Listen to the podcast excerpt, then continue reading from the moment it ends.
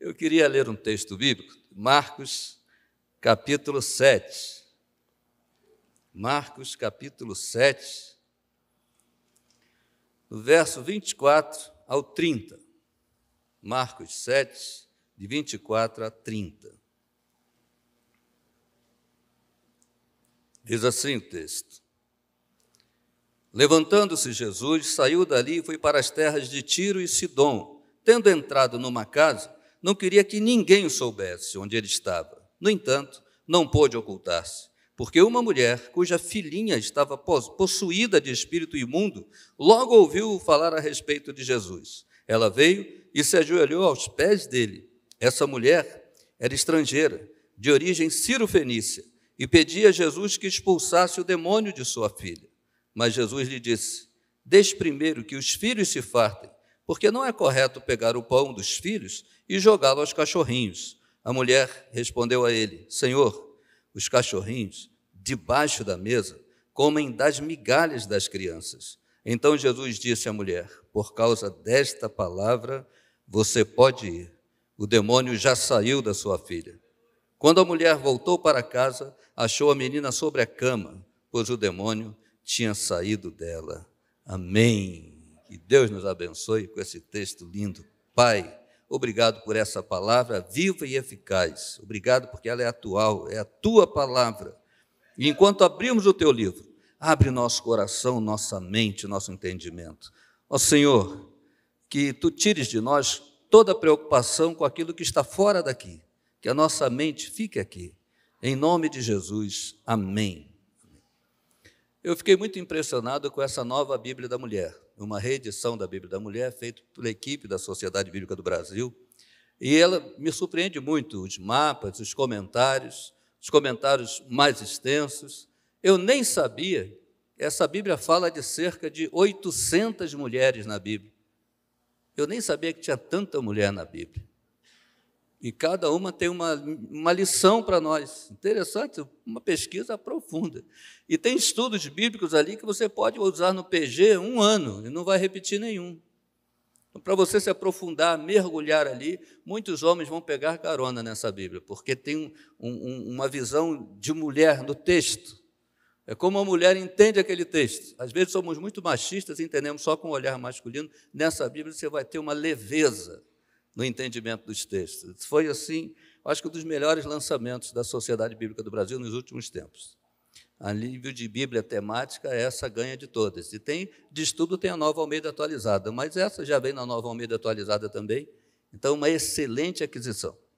Os Novos Testamentos, graças a Deus, já foram todos. Então, parabéns a Maranata. E se você fizer o seu, sua encomenda hoje, na quarta-feira entrega o pastor Ari a gente anota aqui, anote com, com quem é, ele indicar. Aliás, eu quero agradecer. Primeiro, pedir desculpa às pessoas que falaram comigo, eu estava tão ali na atividade que não dei atenção devida. Talvez eu nem tenha respondido um bom dia de alguém aqui. Então, bom dia, paz, somos amigos. Desculpa aí, foi a correria. Eu vim num Uber, no meio do caminho o camarada acabou o gás. A gente tive que procurar um posto de gás. Eu não sabia que era difícil de achar um posto de gás. Aí quando chega em Santíssimo tem blitz, lei seca. Essa hora da manhã tem gente que bebe. E na Avenida Santa Cruz você não tem como sair, tem a mureta no meio, naquela calçada. Aí ficamos ali.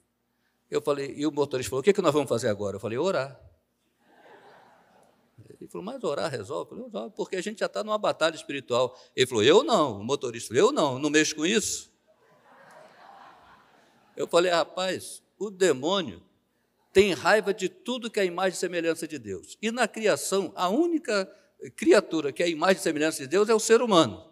Se você é ser humano, ele já te odeia sem você fazer nada, então ora por mim.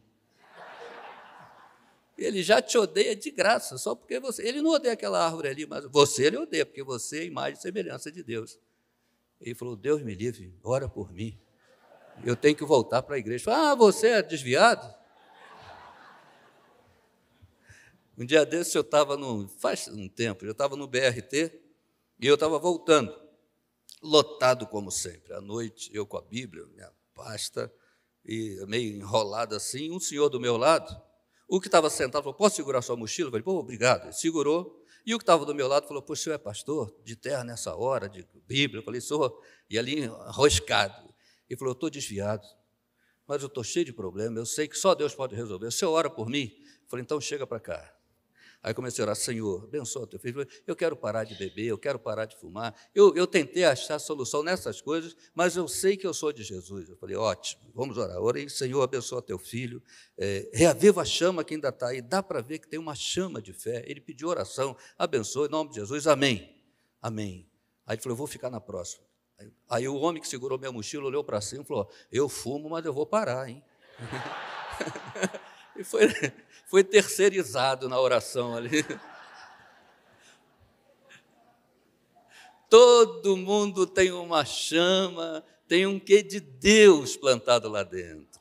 A alma tem sede de Deus. Até a alma do ateu tem sede de Deus. Ele é que vive a vida toda fingindo que não, mas ele tem. Eu trabalhei na Rádio Relógio muito tempo, e ali na Presidente Vargas, às vezes a gente tinha que atravessar para ir no Guanabara, que é o Hotel Guanabara em frente, do outro lado da rua. E o meu amigo falava assim, que zombava de mim por eu acreditar em Deus, e ele era ateu, ele se vangloriava para ser ateu. Numa dessas, a gente atravessou e um carro, o sinal estava amarelo, o carro falou, dá tempo. Quase atropelou esse meu amigo, eu empurrei ele. Eu falei, cara, o carro quase te pegou. Ele falou, graças a Deus. Eu falei, o quê? Ah, na hora do susto, o ateu fala graças a Deus. Ateu michuruca. Meu avô era ateu, meu pai era ateu, eu sou ateu até quando Deus quiser. Ah, esse tipo de ateu. A alma tem sede de Deus. Todo mundo aqui tem. E o diabo odeia todos os seres humanos. Esteja onde ele estiver, ele odeia, porque é mais semelhança de Deus. Mas todo ser humano tem sede de Deus. Agora, você já passou pela experiência de orar por algum assunto ou um momento na sua vida, parece que é uma fase, e que você acha que a tua oração não sobe, ou se sobe, não entra no céu. Parece que o céu fica de bronze, a oração bate e volta. Ou se tem alguém lá em cima, não quer falar comigo, Deus não me responde, não vejo mudança em nada disso, não vejo acontecer nada. Você já passou por essa situação? Se você já passou, talvez, se você não passou, que é difícil, talvez você vá passar, que é certo. Dá a impressão que Deus não quer falar. Esse texto fala exatamente disso. Diz o texto aqui, mantenha sua Bíblia aberta se puder. Levantando-se Jesus, saiu dali e foi para as terras de Tiro e Sidom. Tendo entrado numa casa, não queria que ninguém soubesse onde ele estava. Então ele não pôde ocultar-se, ele queria que ninguém soubesse. Ele entrou, talvez para descansar, porque o Evangelho de Marcos é o que tem maior atividade, a agenda mais cheia de Jesus está registrada em Marcos. Eu, Senhor, para um pouco, para para comer, os discípulos perdem. Então talvez ele tenha parado até para descansar. Ele não queria que ninguém soubesse. No entanto, não pôde ocultar-se. Você já passou por essa situação que parece que Deus não quer que você saiba onde Ele está? Fala assim, onde tu estás? Fala comigo. Parece que Ele entrou numa casa e se ocultou de você. Mas esse texto misericordiosamente diz três situações diante das quais Jesus não pode ocultar-se. Diz o texto: Jesus não pode ocultar-se, pode anotar a primeira frase, diante de quem tem uma grande necessidade. Diz o texto: tendo entrado numa casa, não queria que ninguém o soubesse onde ele estava. No entanto, não pôde ocultar-se, porque uma mulher, cuja filhinha estava possuída de espírito imundo, logo ouviu a, a respeito dele e veio, se ajoelhou diante dele. Então, Jesus não pode ocultar-se diante de quem tem uma grande necessidade. Se você tem uma grande necessidade, então já, atingiu o primeiro passo. Ele não vira as costas para quem tem uma grande necessidade. E a necessidade dessa mulher, sabe qual era? A perturbação entrou na sua casa. A filhinha estava possessa de espírito imundo. Olha, se você olhar o texto, como é que o diabo ele é perverso. Por exemplo, Marcos capítulo 9, tem um senhor que traz o filho para os discípulos expulsarem, um filho possesso lunático, um espírito de loucura. Que, e os discípulos não conseguem, diz o verso de Marcos capítulo 9, que o homem traz e o espírito, Jesus fala, quanto tempo ele está assim? Ele fala, desde criança, desde muito cedo, e ele vai definhando. E o espírito, é uma criança, e o espírito o joga na água e no fogo. para o matar. O diabo não tem misericórdia. Se é a imagem semelhante de Deus, ele aproveita a fragilidade e fala: eu vou acabar com ele enquanto ele é fraco. O mesmo texto, Mateus 17, diz também, Lucas, eh, Mateus diz que o, o Espírito jogava na água e no fogo. Lucas 9, o mesmo texto, diz que o, o menino era filho único. O mesmo texto ainda acrescenta: ele é filho único. Olha que dor para esse homem. E o homem segurando, não tinha força para segurar a criança. Imagine essa mulher que tem uma filha possessa. O quadro dessa menina em casa, um espírito que também quer jogar na água, no fogo, jogar contra a parede. Ela vai procurar Jesus. Ela ouve que Jesus está na cidade. E ela era grega, de origem ciro-fenícia. Isso ela não era uma mulher judia, mas ela ouviu. Possivelmente de quem? Naquele território de Decápolis, das dez cidades, onde Alexandre o Grande tinha conquistado dez cidades e construiu um polo comercial, uma rota importante de comércio, a cidade dos Gerazenos, dos Gadarenos. Por ali, quando Jesus libertou aquele Gadareno, talvez a notícia correu, porque ele mesmo saiu contando para todo mundo. O homem era conhecido na região. Essa mulher deve ter ouvido isso, o testemunho do Gadareno. Ela ouviu e soube que Jesus estava na cidade e foi procurar a casa. E mãe acha. Se é para ajudar filho, mãe acha a solução. Talvez o pai tenha ficado em casa para segurar a menina para o espírito não ficar jogando na parede, jogar na água, jogar no fogo. Mas mãe acha. Aquele desenho animado, já falei isso, né? Desenho animado procurando Nemo, leva quase duas horas, né? Mas é porque é o pai procurando. Se fosse a mãe, era três minutos. Deixa eu abrir a água aqui. Mãe acha, mãe é mais rápida, né? Pai vai. Até sentir falta, demora um pouquinho. Ainda mais se for na hora do jogo.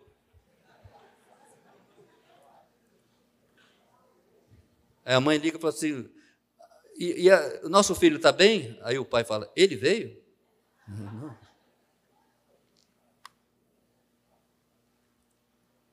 Jesus não pode ocultar-se diante de quem tem uma grande necessidade. Segundo lugar, Jesus não pode ocultar-se diante de quem tem uma grande atitude. Diz o texto, porque uma mulher cuja filhinha estava possessa, possuída de espírito imundo, logo ouviu a respeito de Jesus. Ela veio e se ajoelhou aos pés de Jesus, aos pés dele. E essa mulher era estrangeira, de origem ciro-fenícia, e pedia que expelisse o demônio, pedia a Jesus que expelisse o demônio de sua filha. Essa mulher não era judia, ela era grega, estrangeira, do mundo grego, e a origem dela, talvez o pai e a mãe, a origem religiosa dela, ela era ciro-fenícia. Então, acerca de religião, essa mulher tinha duas orientações religiosas. Primeiro, ela era grega e os gregos acreditavam na, na, filosofia, na sabedoria. Não tem espiritualidade. Até o Olimpo, mas são os deuses, os semideuses. Mas no ponto de vista religioso, de devoção, essa mulher era de origem ciro-fenícia. Ela podia ter o pai Ciro e, e a mãe Fenícia, dessa orientação. Como é que é isso? Os sírios acreditavam na, na existência do mundo espiritual bom e o mundo espiritual mal. Você tem que fazer um despacho para o bom para te ajudar e fazer o despacho para o mal para não te atrapalhar, que se não atrapalhando já ajuda. E os fenícios eram piores. Os fenícios acreditavam que só tem um mundo espiritual, o mal. E você tem que dar obrigação, despacho, ele não ajuda. Mas se não atrapalhar, aí é por minha conta. Se não atrapalhar, já ajuda. Tudo que essa mulher sabia de religião era essa origem ciro-fenícia. Mas quando ela sabe que Jesus está na cidade, ela sabe quem é Jesus, ela abre mão de todas as crendices e se ajoelha aos pés de Jesus. É uma grande atitude. Abrir mão de tudo mais e se ajoelhar aos pés de Jesus. Meu pai dizia: quem tem pressa vai a Jesus logo. Quem não tem, vai no monte de lugar. Aí não deu certo, aí volta para Jesus. Mas se quer resolver, vai a Jesus. E uma grande atitude é: Senhor, eu sei que tu és grande e eu sou pequeno diante de ti. E se ajoelha. Abre mão das crendices, abre mão da, da falsa religião e se lança aos pés daquele que pode resolver de uma vez por todas. Eu lembro quando meu tio, ele morava em Olinda, aqui em Nilópolis, ele mecânico, se converteu. Aí ele ia para a igreja, na rua Nilo Peçã, onde eles moravam. E a minha tia ficou irada, porque eles eram como minha mãe, minha tia, irmã da minha mãe, era do candomblé. Minha mãe foi mãe de santo, depois se converteu. E graças a Deus, quando eu nasci, ela já era crente, já nasci na igreja. E a minha tia, quando meu tio se converteu, ela ficou brava. Então ele ia para a igreja, lavava com gasolina para tirar graxa, mecânico, vive embaixo de carro, tomava um banho com sabão de coco, para não perder o culto, ia correndo, para jantar quando voltar, porque se ele janta, perde o culto. Quando ele voltava, minha tia já tinha guardado tudo, lavado a louça. Falou, cadê a janta? Não, não jantou na igreja, não?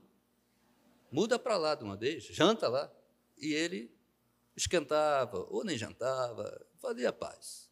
E ela, isso uma perturbação. Um dia, meu, meu primo, filho dele, diagnosticou com leucemia. O médico falou assim: ó, câncer no sangue. Na época falava isso, né? câncer no sangue já é, não tem jeito.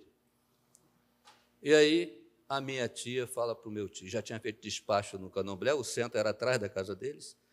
Ela falou assim: leva o nome do nosso filho para a igreja. Aí ele falou: é nosso filho, não é só meu. Vem comigo, vamos levar o nome do nosso filho. E oraram, e fez a campanha de oração. O menino já casou, já tem filho, já tem neto. Estive com ele anteontem, lembramos desse episódio. Uma grande atitude, e ela se converteu, claro, né? depois dessa, ela se converteu. A minha outra tia, que substituiu minha mãe quando minha mãe se converteu, ela foi no cemitério de Ricardo Albuquerque fazer um despacho.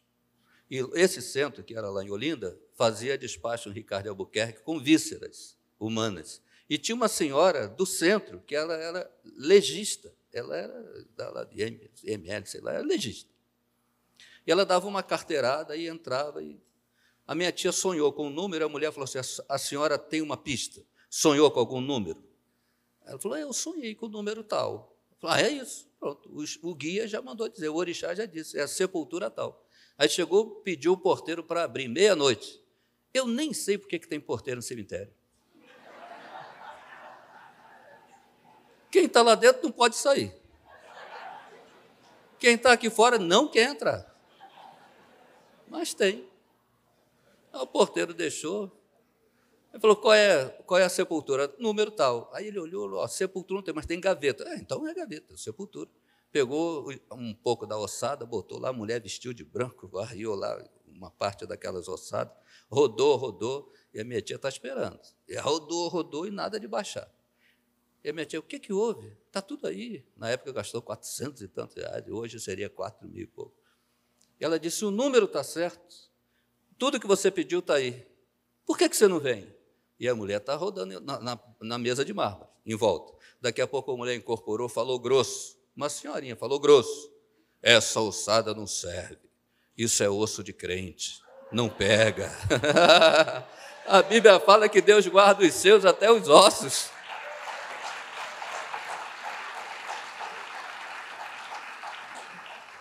A minha tia se converteu. É uma grande atitude. Quando ela falou: peraí, tem um lado que me protege até dentro do cemitério, é para esse lado que eu vou. Converteu no cemitério, no meio de um despacho. Ninguém pregou para ela. Converteu no cemitério, no meio do despacho. E é mais crente que eu. Uma grande atitude, largar a mão das crendices. Agora que eu vi onde está a verdade, eu vou para a verdade essa, esse tipo de crendice de religião falsa é perniciosa. Tem uma crendice que não é pecado, que é, é, é só engraçado. Eu fui visitar um senhor, um presbítero, que orou por mim, meu ministério todo, me sustentava em oração, me viu nascer, me viu crescer. E eu fui visitá-lo, ele fez ponte de safena, visitei no hospital. Quando ele teve alta, eu fui visitá-lo em casa. E os netos dele brincando no quintal, tinha chovido, quintal de terra, lama. Aí a esposa dele falou: Vem, vem lanchar, criança. É, tira o chinelo. Criança não tira o chinelo, chuta para o alto, né? A Havaiana foi, e aquele homem, homem de oração, de jejum. Aí o chinelo caiu emborcado. A primeira coisa que ele falou, desvira esse chinelo, menino. Eu falei, ah, tua avó ensinou que a mãe morre, né? Se deixar. É uma crendice que não faz mal, mas é engraçado. Como é que fica no chip da gente, né? Eu fui tomar um suco numa casa de suco perto da sociedade bíblica. Eu fui criado numa casa que tinha mangueira, eu chupava manga no pé. Só deixava cair a casca e o caroço, às vezes só o caroço, que até a casca ia. Aí eu vi e falei, poxa, me dá uma, uma vitamina de manga. Aí o balconista falou, com água ou com leite? Eu falei, pode com leite? Dizia que morria se misturasse. Eu acredito que não é pecado, é engraçado, mas fica no chip da gente. E nós somos muito reativos. Imagine você sendo bombardeado por uma religião mentirosa, falsa. Entra no chip e você acaba se reagindo. Quer ver uma coisa? Bota a mão na, sua, na frente do seu, do, do seu rosto assim. Olhe para mim. Põe a sua mão na frente. Eu vou dar um comando, tá? Agora olha para mim, com a mão assim. Coloque a mão na nuca. Ah, não é aqui a nuca?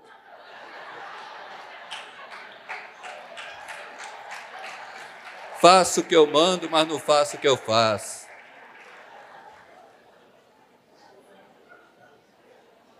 Se servir de consolo, eu também errei quando fizeram comigo. Tá. Porque você repete o comando, né? Vai ouvindo, vai ouvindo, é criado naquilo, faz aquilo, só lê a Bíblia, a, a vida da, com aqueles óculos, só lê a vida com, com aquela crendice, é o comando. E tem muita gente espertalhão ensinando faço o que eu mando, mas não faço o que eu faço. É Deus falando aí. Jesus não pode ocultar-se diante de quem tem uma grande atitude. E a grande atitude é abrir mão de toda a crendice, daquilo que não faz nada, que não resolve nada e se ajoelhar diante dele. Reconhecê-lo como grande. Então ele não pode ocultar-se diante de quem tem uma grande necessidade, nem diante de quem tem uma grande atitude. E ele também não pode ocultar-se, em terceiro lugar, diante de quem tem uma grande oração. E uma grande oração nem sempre é feita de muitas palavras. Diz o texto: essa mulher era estrangeira, de origem sírio-fenícia, e pedia a Jesus que expulsasse o demônio de sua filha. Mas Jesus lhe disse: Deixe primeiro que os filhos se fartem, porque não é correto pegar o pão dos filhos e jogá-lo aos cachorrinhos, porque os, os, judeus chamavam os estrangeiros, especialmente o pessoal daquela região de Gadara, onde criavam porcos, eram imundos. Quem não era judeu, os samaritanos, então, eles chamavam de cães. Eles chamavam de cães. A oração de um judeu é: Senhor, eu te agradeço por esse novo dia, te agradeço porque estou vivo e não nasci samaritano. Olha aí. E ele chamava os estrangeiros de cães. Era uma rixa. O pessoal de Gadara, o judeu não ia lá na, na, nas colinas de Golã, não ia naquela região porque tinha criadores de porco, e porco para o judeu é imundo. E Jesus vai lá e liberta um, um endemoniado. Os, os espíritos entram lá em cerca de dois mil porcos, porque ele queria provar que um ser humano vale mais que porcos, vale mais que, que animais, e o alvoroço na cidade. Aí Jesus testa a qualidade de fé daquela mulher. Ele sabe o que ele está para fazer, mas ele precisa que ela confesse. É o que Paulo fala: com o coração se crê. Você pode até saber com o coração, mas para a coisa acontecer, você confessa com a boca. É a palavra, você fala, põe para fora a tua fé, proclama a tua fé. E Jesus fala: Eu não posso tirar o pão dos filhos e lançar os cachorrinhos. Aquela mulher podia responder com cinco pedras na mão: Cachorrinho? O que você pensa que é? Eu venho da minha casa aqui, te peço ajuda, você me chama de cachorrinho? Essa mulher podia ter respondido com malcriação, mas uma grande atitude é sempre humilde. Ela diz: Eu sei, Senhor. Mas os cachorrinhos comem debaixo da mesa as migalhas que caem no chão, que caem dos filhos. O cachorrinho não está pedindo para sentar na mesa, mas o cachorrinho sabe que a mesa é farta, que o banquete é farto e que tem muito para os filhos e sobra e cai no chão. Os filhos têm tanto que deixam cair no chão essas migalhas e essas migalhas resolvem o problema do cachorrinho. Jesus olhou, ele nem acrescentou uma palavra nova. Ele disse: "Mulher, por causa desta palavra, podes ir. O demônio saiu da tua filha." E ela chega em casa enquanto a menina dormindo, não sendo jogada na parede, na água, no fogo, dormindo porque o demônio a deixara. Jesus não acrescentou uma palavra dele na situação, ele disse: Vou usar a tua, por causa dessa tua confissão, por causa dessa tua declaração, por causa dessa tua atitude, pode ir, está resolvido. A perturbação saiu do teu lar. Jesus não pode ocultar-se diante de quem tem uma grande necessidade Jesus não pode ocultar-se diante de quem tem uma grande atitude. Jesus não pode ocultar-se diante de quem tem uma grande oração.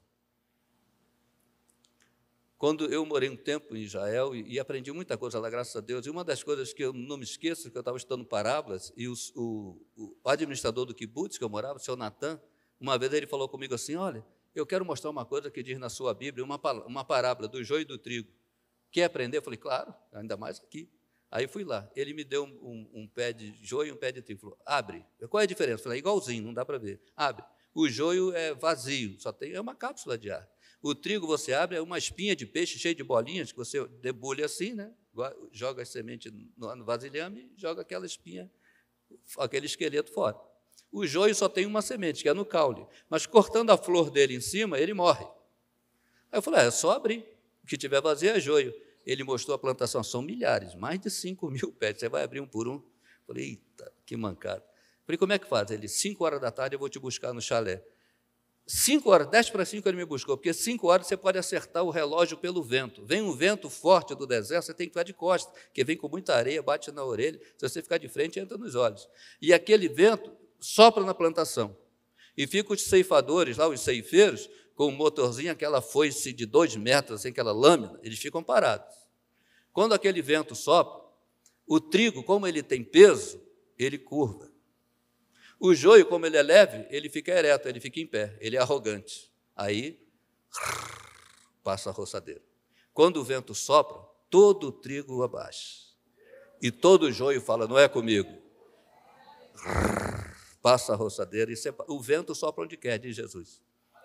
Sabe por que eu estou falando isso? Porque quando o pregador prega, o pregador prega para todo mundo. E o Espírito Santo tem mania de misturar a voz dele com a voz do pregador. O pregador fala para todo mundo. E o Espírito Santo vai aqui, vai ali, vai dizendo: Isso é com você, isso é com você, isso é com você. Foi para isso que eu te trouxe aqui, é com você que eu estou falando. Isso é com você, isso é com você. É o vento, isso é com você, isso é com você. A tua atitude é que vai responder. Você vai dizer: É comigo mesmo, Senhor. Ou você vai dizer, como o joio, não falou nada comigo. O vento sopra onde quer. Quando você estava se arrumando para vir aqui, você achou que estava decidindo vir à igreja, mas já era o Espírito Santo te incomodando, dizendo: Hoje você vai para a igreja, que eu vou falar com você e vou botar um fim naquela história hoje. Era Jesus o tempo todo enquanto você estava se arrumando. E ele mandou dizer isso: que ele não pode ocultar-se diante de quem tem uma grande necessidade, diante de quem tem uma grande atitude e diante de quem faz uma grande oração. Vamos ficar de pé, vamos orar.